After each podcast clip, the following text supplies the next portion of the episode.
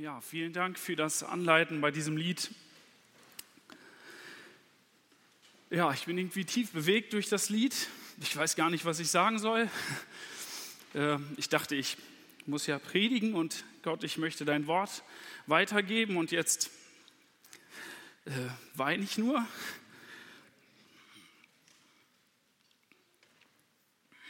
Vater, hab Dank dafür, dass du uns dein Wort gibst und wie viel Zuspruch haben wir davon erfahren, wie viel Korrektur und ja, wie viel kristallklares Wasser kommt heraus für unser Leben.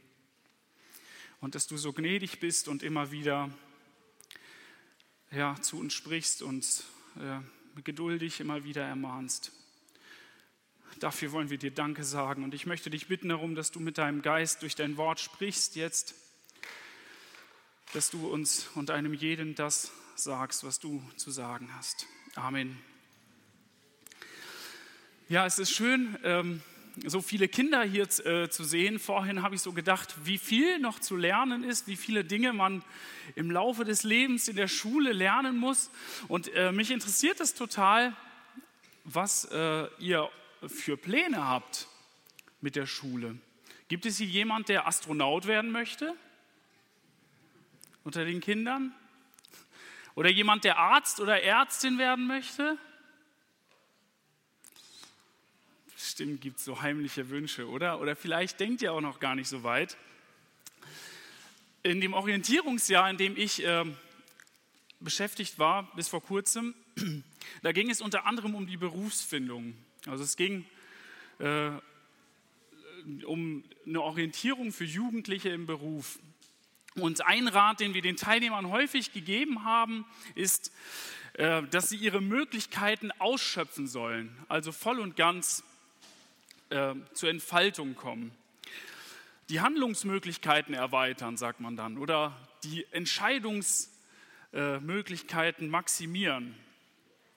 Mach was aus dir. Verkauf dich nicht unter Wert. Das ist so das, was man dann immer wieder sagt und hört, das sind die Stichworte. Wenn man aufsteigen soll, dann sollte man das tun, oder? Und im Allgemeinen, denke ich, kommt sowas gut an. Also jeder hört das gern, ähm, dass er was kann, dass er Möglichkeiten hat, sich entfalten kann, besser dastehen kann. Und wir fühlen instinktiv, dass es nach oben hin so einen Reiz gibt. Ähm, und in unserem Predigtext da geht es in Markus auch um Ambitionen. Es geht darum, dass Leute weiterkommen wollen, höher stehen wollen. Es geht um den Dienst und es geht um die Nachfolge in Gottes Reich. Und ich habe die Predigt überschrieben mit dem Titel Der Schrecken und die Schönheit des Dienstes. Und wir wollen uns ein paar Punkte anschauen äh, in dieser Begebenheit. Zum einen die Gefahr des Dienstes, das Hindernis des Dienstes und drittens die Herrlichkeit des Dienstes. Wir fangen direkt mal an mit dem, mit dem ersten Abschnitt. Da steht in Vers 32 bis 34. Ich lese es noch einmal vor. Sie waren auf dem Wege hinauf nach Jerusalem und Jesus ging ihnen voran. Und sie entsetzten sich und die ihm nachfolgten, fürchten, fürchteten sich. Und er nahm abermals die zwölf zu sich, fing an, ihnen zu sagen, was ihm widerfahren würde. Siehe, wir gehen hinauf nach Jerusalem und der Menschensohn wird überantwortet werden den hohen Priestern und Schriftgelehrten. Und sie werden ihn zum Tode verurteilen und den Heiden überantworten. Die werden ihn verspotten und anspeien und geißeln und töten. Und nach drei Tagen wird er auferstehen. Wir sehen hier Jesus unterwegs mit seinen Jüngern und wahrscheinlich sind noch einige andere Leute mit dabei, die nach Jerusalem zu den Feiertagen wollen. Und vor ihnen ist die anstrengendste Etappe, ähm, die von äh, Jericho bis nach Jerusalem liegt. Also das, da muss man innerhalb von wenigen Kilometern etwa 1000 Höhenmeter zurücklegen. Ähm, und Jesus geht voran. Er macht ernst. Und langsam dämmert es der Reisegruppe, ähm, in Jerusalem wartet keine stille Einkehr dieses Jahr. Das wird keine fröhliche Feier, sondern da warten ernsthafte Schwierigkeiten auf sie. Hier, steht, dass sie sich entsetzten oder sich fürchteten. Warum fürchteten sie sich eigentlich? Selbst weit ab von Jerusalem, da war die Stimmung zum Kochen gekommen um Jesus, um ihren Lehrer. Er hatte einen enormen Zulauf bekommen auf der einen Seite und auf der anderen Seite waren die Diskussionen mit der Obrigkeit, mit den Schriftgelehrten auch immer stärker geworden. Und Jesus hatte sich ihnen zuletzt klar zu erkennen gegeben. Petrus spricht das aus in Markus 8, Vers 29. Du bist der Christus, der Retter, der Messias.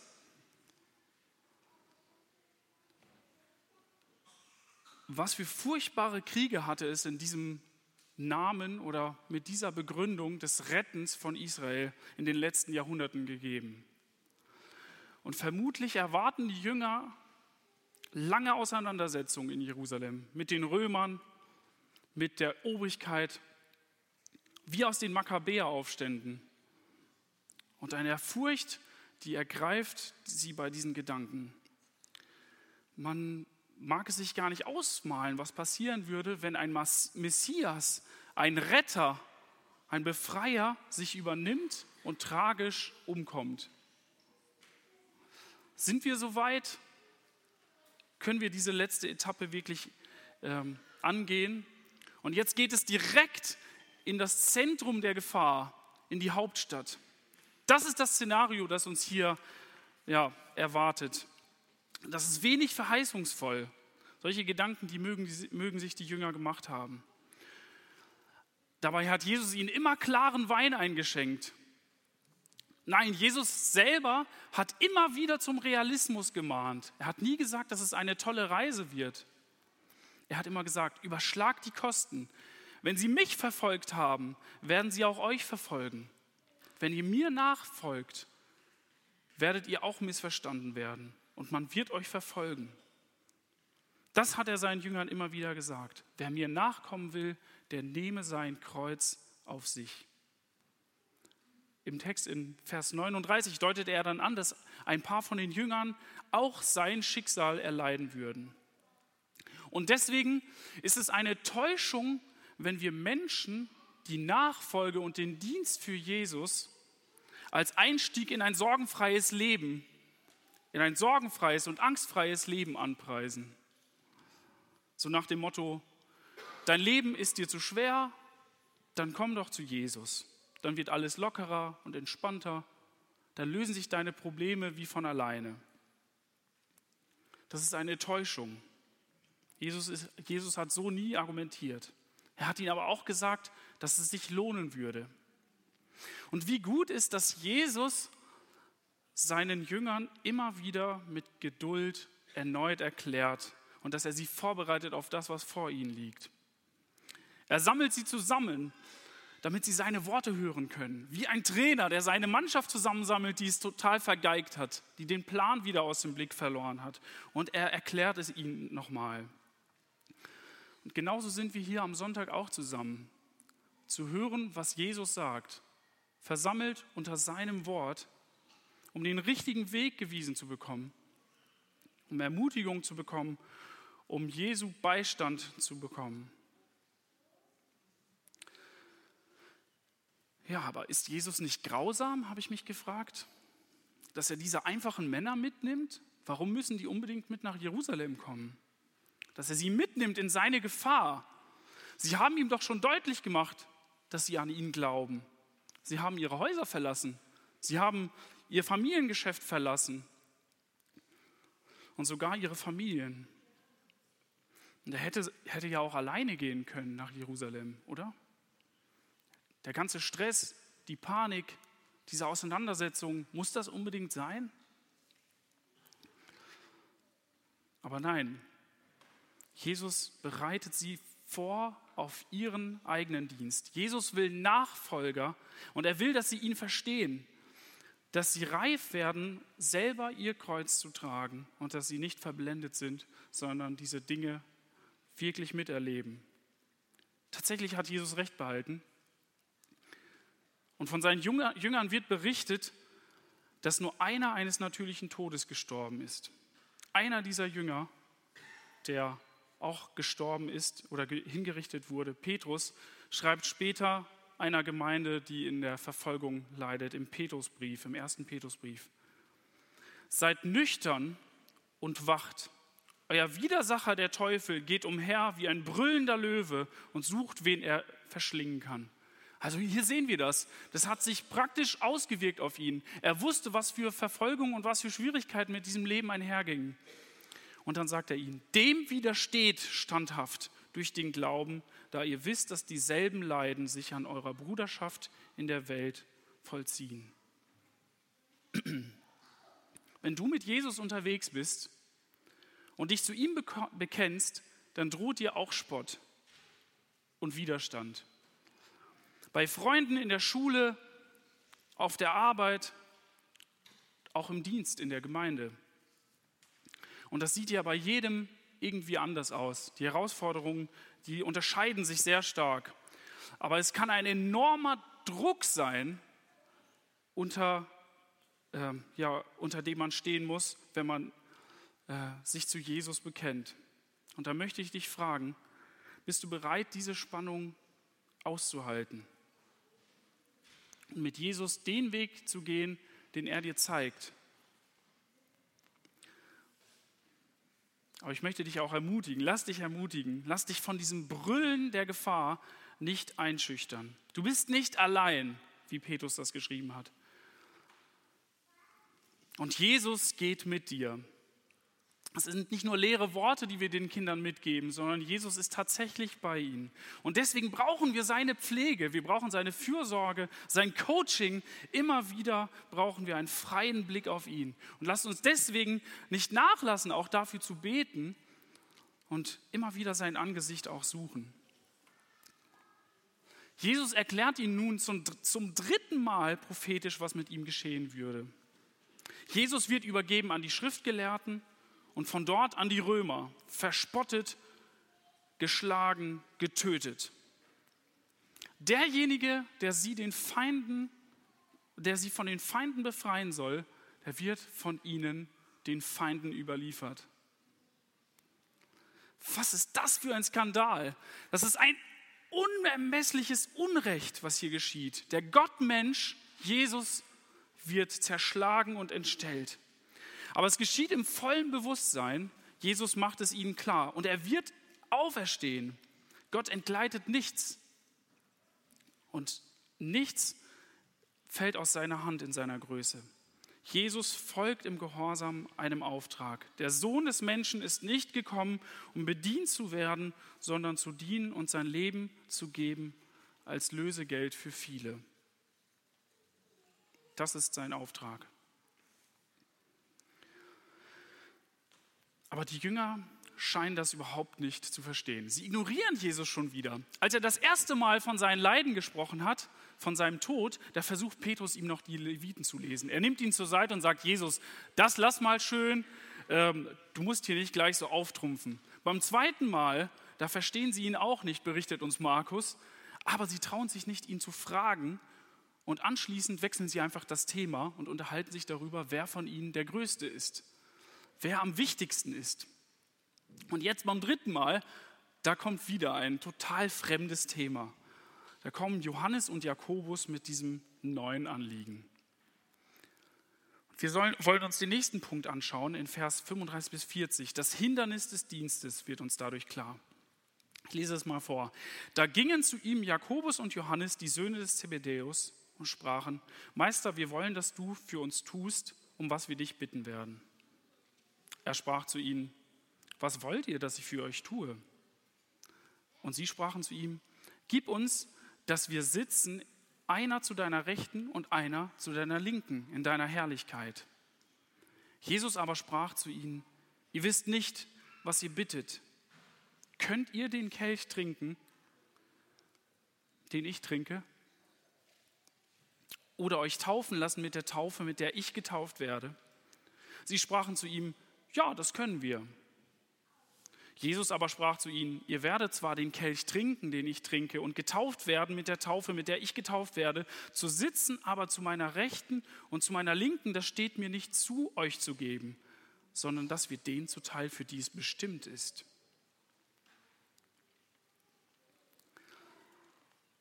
Hier sehen wir zwei Jünger, die schon eine Ecke weiter sind als Jesus. Man fragt sich, ob sie vielleicht gar nicht zugehört haben. Den Teil mit dem Sterben hm, haben wir nicht so ganz verstanden. Aber wenn du dich verherrlichst als Messias, da können wir doch auch ein, eine gute Stellung abbekommen. Merken wir, was hier passiert? Was, was ist das eigentlich für eine Frage?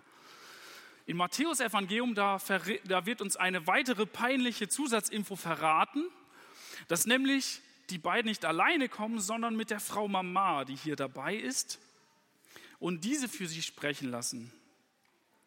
Ihre Mutter hieß Salome und war dabei, als Jesus später gekreuzigt wurde. Also sie gehörte total zu dieser Gruppe. Und sie war die Schwester von Maria. Das bedeutet im Umkehrschluss, dass Johannes und Jakobus, diese beiden Männer, Cousins von Jesus sind. Hier kommt also eine ehrgeizige Mutter. Merken wir, was hier los ist? Hier kommen die Verwandten zu Jesus und wollen einen Teil vom Kuchen haben. Dreist spielen die die Familienkarte aus. Das gibt's doch nicht. Und sie fragen, und wie sie fragen, das zeigt auch deutlich ihre Unreife. Sie wollen einen Blankocheck haben. Kennt ihr das vielleicht von den Kindern? Ich kenne das jedenfalls von mir. Papa, ich habe eine Frage. Ähm, kannst du bitte Ja sagen?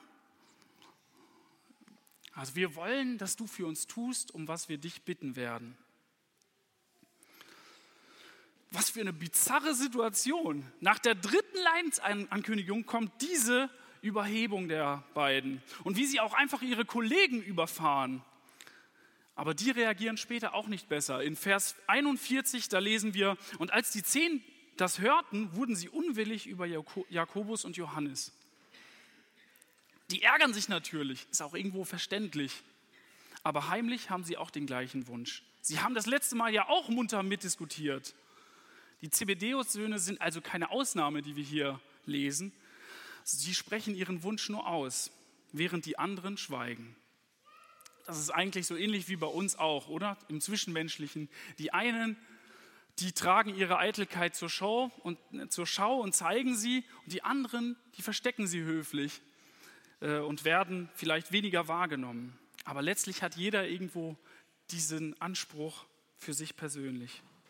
Jesus macht ihnen deutlich, dass, er die, dass diese Bitte nicht erhört wird. Manchmal kommt die Frage, warum hört Gott Gebet nicht? Hier haben wir ein Beispiel, das sehr gut dazu passt. Aber ich muss über Jesus staunen, dass er anstatt geduld, äh, ungeduldig zu werden, ihnen einfach sagt, dass sie das Ausmaß dieser Frage gar nicht verstehen. Ihr könnt den Kelch trinken und mit der Taufe getauft, äh, könnt ihr denn den Kelch trinken und mit der Taufe getauft werden, mit der ich getauft werde? Das ist seine Rückfrage. Und die erwartete Antwort ist natürlich nicht. Das können sie nicht. Den Kelch und die Taufe, mit der Jesus getauft werden, sind beides Gerichtszeichen. Der Becher des Zorns und die gewaltigen Wasser, die werden immer wieder im Alten Testament in Zusammenhang mit Gottes Gericht und seinem Zorn, mit seiner gerechten Strafe verwendet. Und Jesus ist derjenige, der diese gerechte Strafe ein für alle Mal getragen hat. Da können wir nichts dazu beitragen. Mit unserem Leben können wir dafür nicht ein, einstehen. Aber auch die beiden werden verfolgt werden, sehen wir hier. Nach Jesu Kreuzigung und einem, ähm, und einem Dienst, ähm, einem Leben im Dienst der Gemeinde sind beide, Johannes und Jakobus, gestorben. Und Jesus prophezeit es ihnen hier schon. Jakobus ist als erster der zwölf hingerichtet worden und Johannes ist als letzter der Apostel in der, nach einer Flucht im Exil gestorben, so ist zumindest die Überlieferung. Was für ein bewegtes Leben die beiden danach gehabt haben, dass sie ja diese Prophezeiung von Jesus hier am Anfang schon gehört haben. Ein Bekannter, der nahm mich mal im Vertrauen zur Seite, als ich ihm erzählt habe, dass ich an die Bibelschule gehen wollte. Und er sagte zu mir ganz verständnisvoll, weißt du, ich habe früher auch immer viel in der Gemeinde gemacht. Ich habe Sachen organisiert, ich habe Camps mitgemacht und so weiter. Und später ist mir irgendwann mal aufgegangen, das, was ich da mit ganzer Anstrengung und voller Kraft tue, das kann ich auch bei einem guten Job machen und dann kriege ich für die ganze Mühe noch dickes Geld dazu. Und so hat er damit aufgehört, hat sich zurückgezogen. Ja, und diese Frage ist hier vielleicht sehr deutlich und sehr ehrlich beantwortet worden. Aber was springt für mich dabei heraus? Ist das nicht eine mächtige Frage? Wie stehe ich da? Insgeheim beschäftigt den einen diese Frage mehr und den anderen etwas weniger.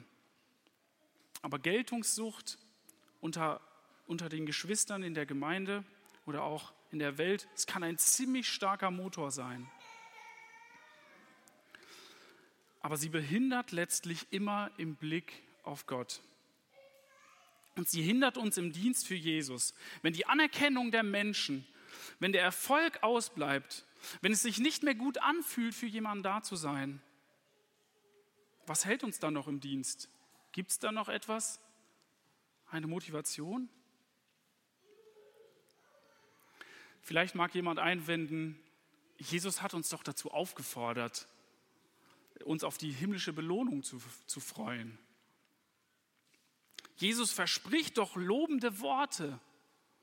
Er sagt doch am Ende in dem einen Gleichnis, recht so du tüchtiger und guter, treuer Knecht. Und ist das nicht etwas, was jeder sich wünscht, eine Belohnung für das, was er getan hat?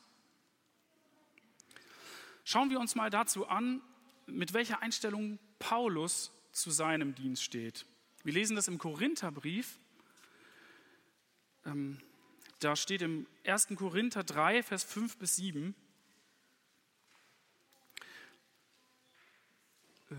hier, genau. Wer ist nun Apollos? Wer ist Paulus? Diener sind sie, durch die ihr gläubig geworden seid.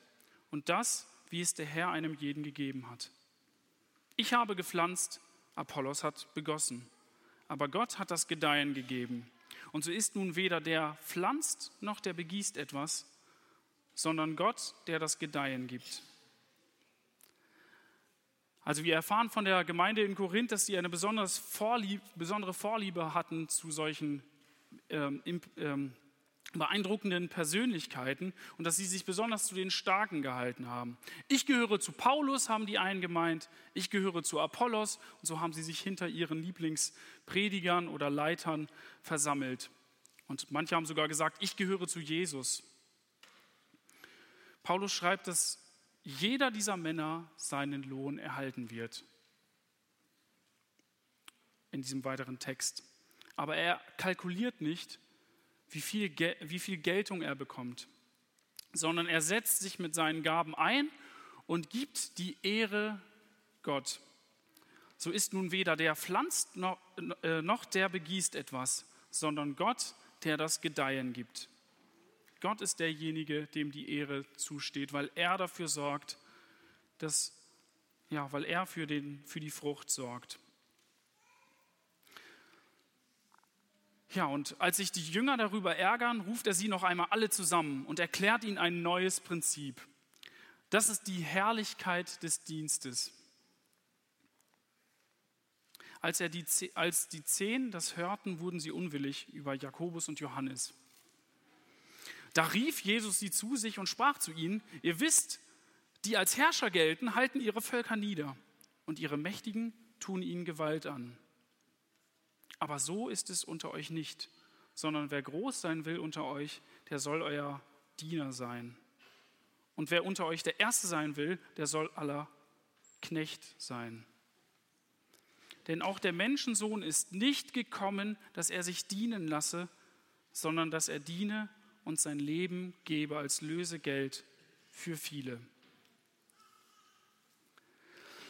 Jesus ruft nun wieder alle zusammen und er nennt ein Negativbeispiel, das Beispiel der Herrscher der damaligen Zeit. Sie, so sagt er, die tun den Niedrigen Gewalt an. Es wird nach unten getreten. Sie halten sie nieder, sie unterdrücken und missbrauchen. Und ähm, auf den Münzen der damaligen Zeit, da waren immer die Bilder und Embleme der Kaiser. Und dieses Bild, diese Aufschriften, die hatten zwei Funktionen. Sie erinnerten den Besitzer, der das Geld in seiner Hand hielt, daran, wem Ehre gebührt und wer souveräne Autorität über den Besitzer ausübt. Jesus sagt hier nicht, dass die Herrscher äh, diese Herrschaft zu, Un zu, Unrecht ausüben. Und auch grundsätzlich sagt Jesus nichts äh, gegen Macht oder äh, gegen die Fähigkeit, Dinge zu leiten. Heute geht es ja häufig gegen solche Themen wie Macht. Das ist eher so ein, hat eher so eine negative Konnotation bekommen. Aber wenn wir das Wort Ohnmacht daneben halten, dann merken wir, dass das so einfach nicht zu klären ist. Wenn jemand nicht mächtig ist, sagen wir im Gegenteil süchtig, abhängig, unfähig, sich selbst zu, äh, sich selbst zu verwalten, selbst Macht über sich selbst auszuüben, der ist handlungsunfähig, der hat keine Möglichkeiten mehr. Also es geht nicht grundsätzlich gegen Macht, sondern es geht um den Missbrauch von dieser Macht. Es ist im Grunde nicht anders als heute auch. Es herrscht eine Ellbogengesellschaft. Und wenn wir uns äh, in der Politik heute umschauen, da denke ich, da sehen wir, dass auch in einer modernen Demokratie so eine Mentalität herrscht. Jeder ist sich selbst der Nächste. Jeder schützt das eigene Recht und jeder denkt an seinen Vorteil. So nach dem Motto, die da oben, die denken alle nur an sich und nur ich denke an mich. Aber es ist ja nicht nur in der Politik oder bei den Herrschern so, wenn wir ehrlich sind. Wir können schimpfen und über andere klagen, aber das prägt das Klima ja schon in der Schule, in den Social-Media-Kanälen und in unserer ganzen Gesellschaft. Was nicht bedeutet, dass es nicht auch Wohltäter gibt. Klar, es gibt auch Menschen, die sich gut ein, die sich einsetzen, um anderen was Gutes zu tun und setzen sich wirklich bedeutsam ein solange es den eigenen Interessen nicht allzu sehr zuwidergeht. Aber grundsätzlich ist, das, ist der Tenor ich und das meine und das mir, das ist das, was zuerst kommt.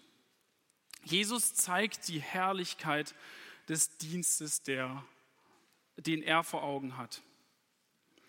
Größe im Reich Gottes und im, besteht im Dienst für andere. darin, dass wir uns um das Wohl von anderen kümmern, darin liegt wahre Größe. Bei euch ist es nicht so. Wer groß sein will, der soll dem anderen dienen. Jesus redet hier zuallererst von der Gemeinschaft der Geschwister, also von Gläubigen. Natürlich sollen wir auch ein Zeugnis in der Welt sein. Wir haben vorhin dieses gute Beispiel gehört wo Bernie sich Zeit genommen hat, mit der Frau zu reden am Telefon, mit der Mitarbeiterin der Telekom. Also wir sollen auch ein Zeugnis sein, auf der Arbeit, unter Nachbarn, unter Freunden. Da sollen wir Licht sein, damit sie eure gute Werke sehen und den Vater im Himmel preisen. Das sagt Jesus. Und was für eine Schande machen wir Jesus, wenn wir unter unseren Mitmenschen als Stinkstiefel bekannt sind. Aber hier geht es erstmal um die Gemeinschaft unter den Geschwistern. Jesus dreht die Verhältnisse total auf den Kopf. Der Dienende wird in Gottes Reich groß sein. Jesus ordnet es so an, dass die Schwachen von den Starken getragen werden. Also sozusagen eine Pyramide, die wir normalerweise von unserer Gesellschaft haben, wo oben die Großen sind, die wenigen, die Reichen, die wird umgedreht auf den Kopf. In der Gemeinde halten diejenigen, die groß sein wollen, die Ältesten, die Starken, ihre Hände nach oben und heben das große Ganze des Leibes hoch und werden selbst getragen von Jesus. Und, und ich denke, dass, dass, es, dass meine Impulse häufig erstmal andersherum sind. Und auch in Gemeinden und in christlichen Werken, da sehen wir häufig so eine Ellbogenmentalität. Jesus sagt, dass es bereits so ist. Es ist so unter euch nicht. Aber häufig sehen wir, dass die Realität irgendwie anders aussieht. Jesus möchte, dass diese Realität immer mehr ausgeprägt wird und immer mehr zum Vorschein kommt. Fragen wir uns mal jeder persönlich, wo kann ich jemand anders ambitioniert dienen? Wo kann ich das Wohl meines Nächsten suchen?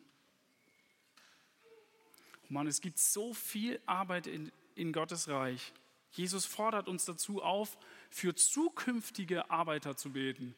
Wir denken ja immer so an die Leute, die Verantwortung tragen und beten für die, aber Jesus sagt, bitt den Herrn der Ernte, dass er Arbeiter in die Ernte schickt. Also wir sollen nicht nur für diejenigen beten, die jetzt am Arbeiten sind, sondern uns um die kümmern, die noch zukünftig da sind. Da sind vielleicht hier Kinder mit gemeint.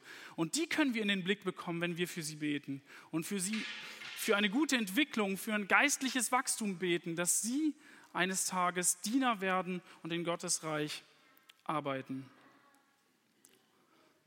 Ja, und wir werden sehen, wenn wir selbst in diesem Reich, in Gottes Reich dienen, wie wunderbar es ist, von anderen Menschen getragen zu werden. Was für eine Herrlichkeit da drin liegt, zu merken, dass man einander unterstützt und trägt. Denn das Entscheidende daran hat Jesus selber getan. In Vers 45 lesen wir das. Denn auch der Menschensohn ist nicht gekommen, dass er sich dienen lasse, sondern dass er diene und sein Leben gebe als Lösegeld für viele.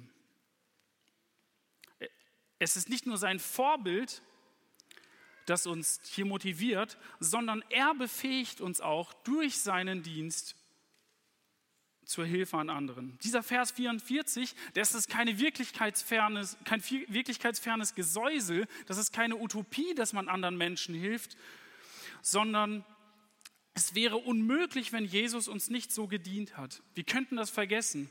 Zu Recht standen wir unter Gottes Zorn. Wir waren Gefangene der Sünden und dienten nur uns selbst. Und dann, wie Sklaven, hat Jesus uns losgekauft von unserer Schuld gegen Gott. Dafür musste er sein Leben geben. Jesus hat für deine und meine Schuld gesühnt. Er hat das gerechte Gericht Gottes auf sich genommen und uns losgekauft, damit Jakobus und Johannes frei sind. Damit ich frei bin und damit du frei bist. Und wenn wir denken, wir könnten Jesus bedienen und Jesus würde sich von uns einfach bedienen lassen und so eine Haltung einnehmen, die wir häufig bei Leitern sehen, dann das können wir vergessen. Eigentlich ist Jesus derjenige, der uns immer zu dient. Sein Dienst zeigt uns die Herrlichkeit, die im Dienen liegt. Und durch seinen Dienst können wir erst an dem Glanz dieses Dienstes teilhaben weil er uns erkauft hat dafür. Von ihm gehalten brauchen wir der Gefahr des Dienstes, die Gefahr des Dienstes nicht zu scheuen. Und von ihm geleitet können wir das Hindernis in unserem eigenen Herzen überwinden, weil er uns darin anleitet. Und von seiner Herrlichkeit, ja, die wir immer wieder vor Augen haben, ja, können wir lernen, was wirklich Schönheit ist und was wirklicher Dienst ist. Vielleicht ist dem einen oder anderen das noch überhaupt, ja, überhaupt nicht klar und überhaupt nicht aufgegangen, dass Jesus ihn ganz, dich ganz persönlich meint. Ich möchte dich heute dazu auffordern und ich möchte für dich beten, dass du Jesus dich ganz persönlich rufen lässt. Er ist auch für deine Schuld gestorben und er möchte dich befreien, damit du ein Leben leben kannst, das nicht nur um dich selbst kreist sondern ja, dass du von ihm getragen wirst und von ihm gestärkt wirst. Das ist nicht immer leicht, denn es ist mit Gefahren verbunden. Der, der, die Nachfolge und der Dienst ist mit Gefahr verbunden. Und es gibt Hindernisse und wir können immer wieder ja, müssen immer wieder von Jesus darin angeleitet werden. Aber es ist auch eine große Belohnung damit verbunden. Wir sehen Jesu Herrlichkeit da drin und können immer wieder von ihm lernen. Gott segne uns im Nachdenken über ja,